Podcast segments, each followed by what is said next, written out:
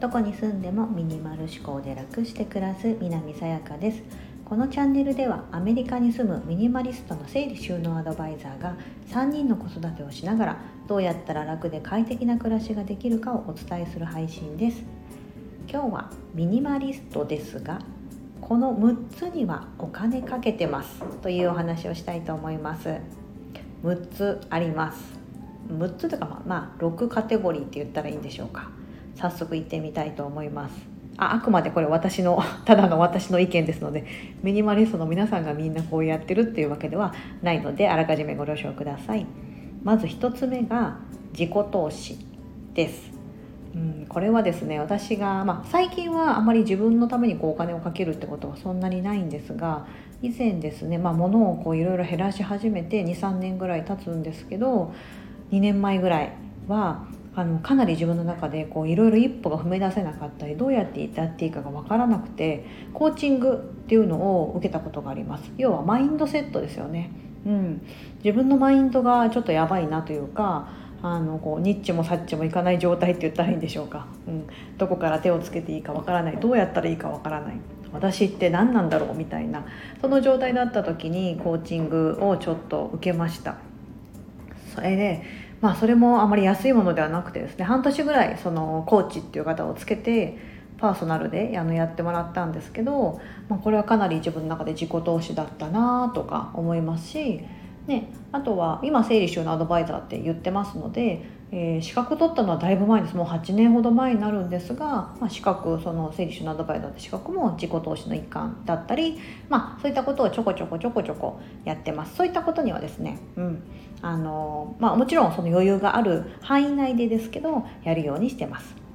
2つ目は読書です、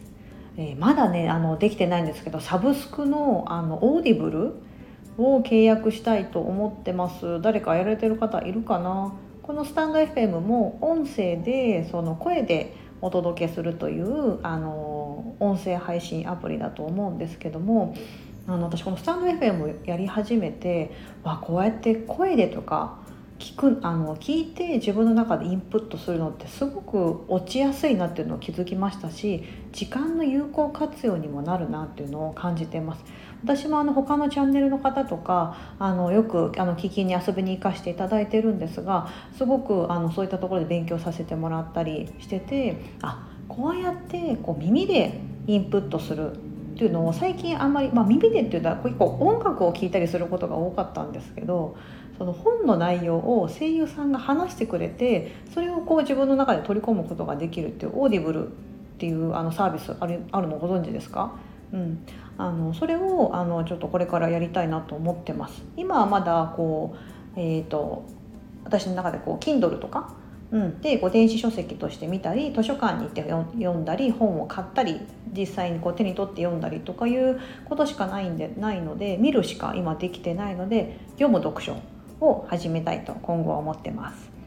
3つ目食材です、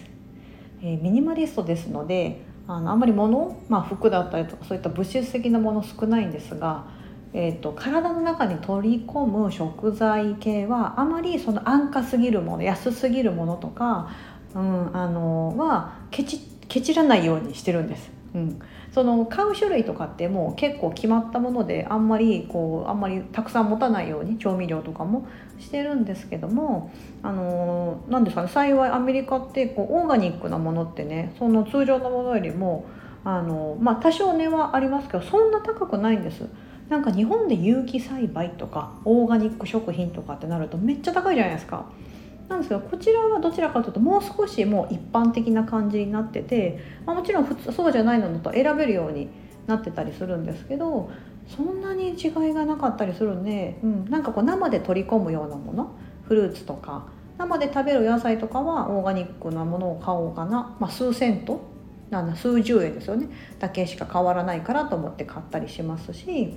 うんあのまあ、でもあの節約っていうところではそんな全部が全部買えないので、まあ、焼くしなとかあまりにも値段が違うようなもの、うん、とかは買わないようにしてるんですが、えっと、やっぱりこう母で今あって一応私の私が大体その家族の食事を作ってるんですね。なのであの、まあ、その家族の健康とか自分の体体って資本じゃないですか。うん、なのでそこを、まあ、あの可愛がってあげるというか、うん、そういうこと意味を込めて食材あまりケチらないようにしてます。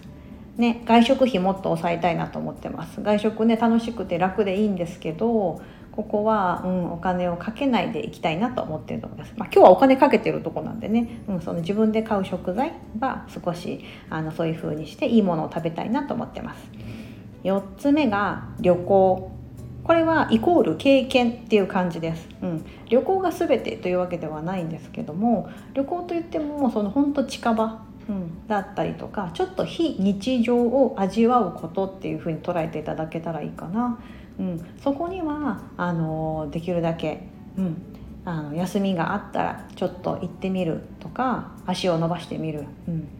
ちょっと長期の休みがあれば飛行機と、まあ、事前に予約して、うん、行ったことがないところうん、行ってみる。なんか行かないとやっぱりこう分からないですよね。で一回行ってしまえばその時の旅行のことを話せるし思い出として振り返ったりとかなんか地図で見てここに行ったよねとか写真で見返したりとかこの経験っていうのは後からこれ福利福利っていうとね金利とかのあれで思い浮かぶと思うんですけど思い出というものはこう福利でどんどん膨らんでいくってことをこの間お話しされてる方がいてうわまさにそうだなと思ってて、うん、こうどんどんどんどんこう上乗せされていろんな思い出が積み上がっていく、うん、っていうところが本当この経験旅行とかのいいところだなっていうふうに思ってるのでそこはできるだけ、うん、あのふ普段結構質素な生活してますので 使う時はそういう風に。5人家族なんでね旅行1回行こうとしたら結構高くつくんですけど、うん、お金かけて、まあ、かけあまりケチらないっていう風にしてます。5つ目が大好きな人に会うです。人に会うこと。に、えーとまあ、それも大好きな人っていうふうに あえて言ってるんですが誰しも構わず会うとかではなくてもう自分が本当にこの人に会うとポジティブな気持ちになれるとかいろんなことを相談できるとか、うん、そういったこうエネルギーを感じるうん、お友達とか私結構たくさんもう本当は幸いなことにですねもう周りにいて、うん、そのお友達に会うためだったら片道1時間かかろうが交通費をかけようが行く行くっつって会いに行って、まあ、少しの時間でも会っていいあのお話を、ね、お互いポジティブな話をしたり励まし合ったりしてまた元気をもらって帰ってくる、うん、みたいなことはやってます。結構月に1回ね今私ニュージャージーってとこに住んでますがお隣の前住んでたマンハッタンの方に、えーと、私と同じようにこうフリーでやってるお友あのお友達とかいるんですね。そういうお友達に会うためにこうマンハッタンに 片道1時間かけて明日も行くんですけどテクテク 行って、うん、一緒に話していろんなこと話してこうだねああだねっていろんな刺激をもらって帰ってくるみたいな結構月1ぐらいでやってるかな。うん、人がそうあのその時その時で変わりますけど、はい、私にとっては非常に貴重なあの時間であり、はい、そういったところはあの惜しまないようにしてます。6つ目が自分時間です。自分時間なんて別にお金のかけるとか関係なくないと思われるかもしれませんがところがどっこい私は2歳のおちびがいまして同じ状況の方いらっしゃると思うんです日本でもほら待機児童ってなって保育園に預けれないとか私の場合であればアメリカっていうのはものすごく保育料が高いのであのそのおちびを預けるだけでも私にとってはお金がかかること、うん、じゃあ見とけばいいじゃんですけどそうすると自分時間っていうのがもうほぼほぼなくなってしまいますよね。うん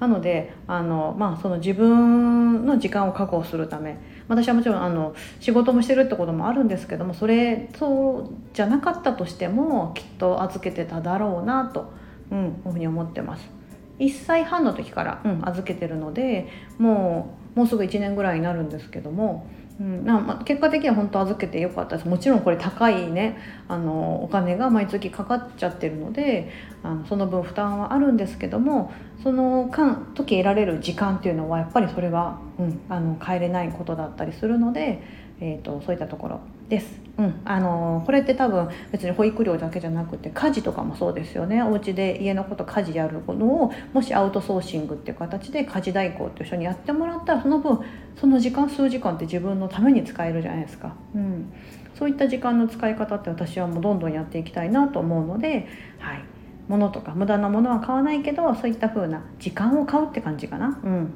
そこには投資していきたいと思ってます。えー、1つ目が自己投資。2つ目が読書。3つ目が食材。4つ目が旅行や経験。5つ目が大好きな人に会うこと。6つ目が自分時間。こういったことにはですねお金をかけるようにしてます。うん。ケチらない。そんな大金で大金ではなくって本当普通のあの主婦がですねあのできるようなことなので、はい、そういったところをお金かけてます。皆さんはどこかお金かけてるとこありますか？もうあの趣味にお金かけてるって方もいらっしゃると思うんです。ゴルフが趣味でとかってお金かかりますよね。ああいうコース回るとか。うん。なんかこうこれだっていうところにお金かけてまあでもそれ以外のところはあの節約するとかあんまり使わないとかいうふうにこうバランスをとっていけたらいいですよね。本日もお聴きいただき本当にありがとうございます。素敵な一日をお過ごしください。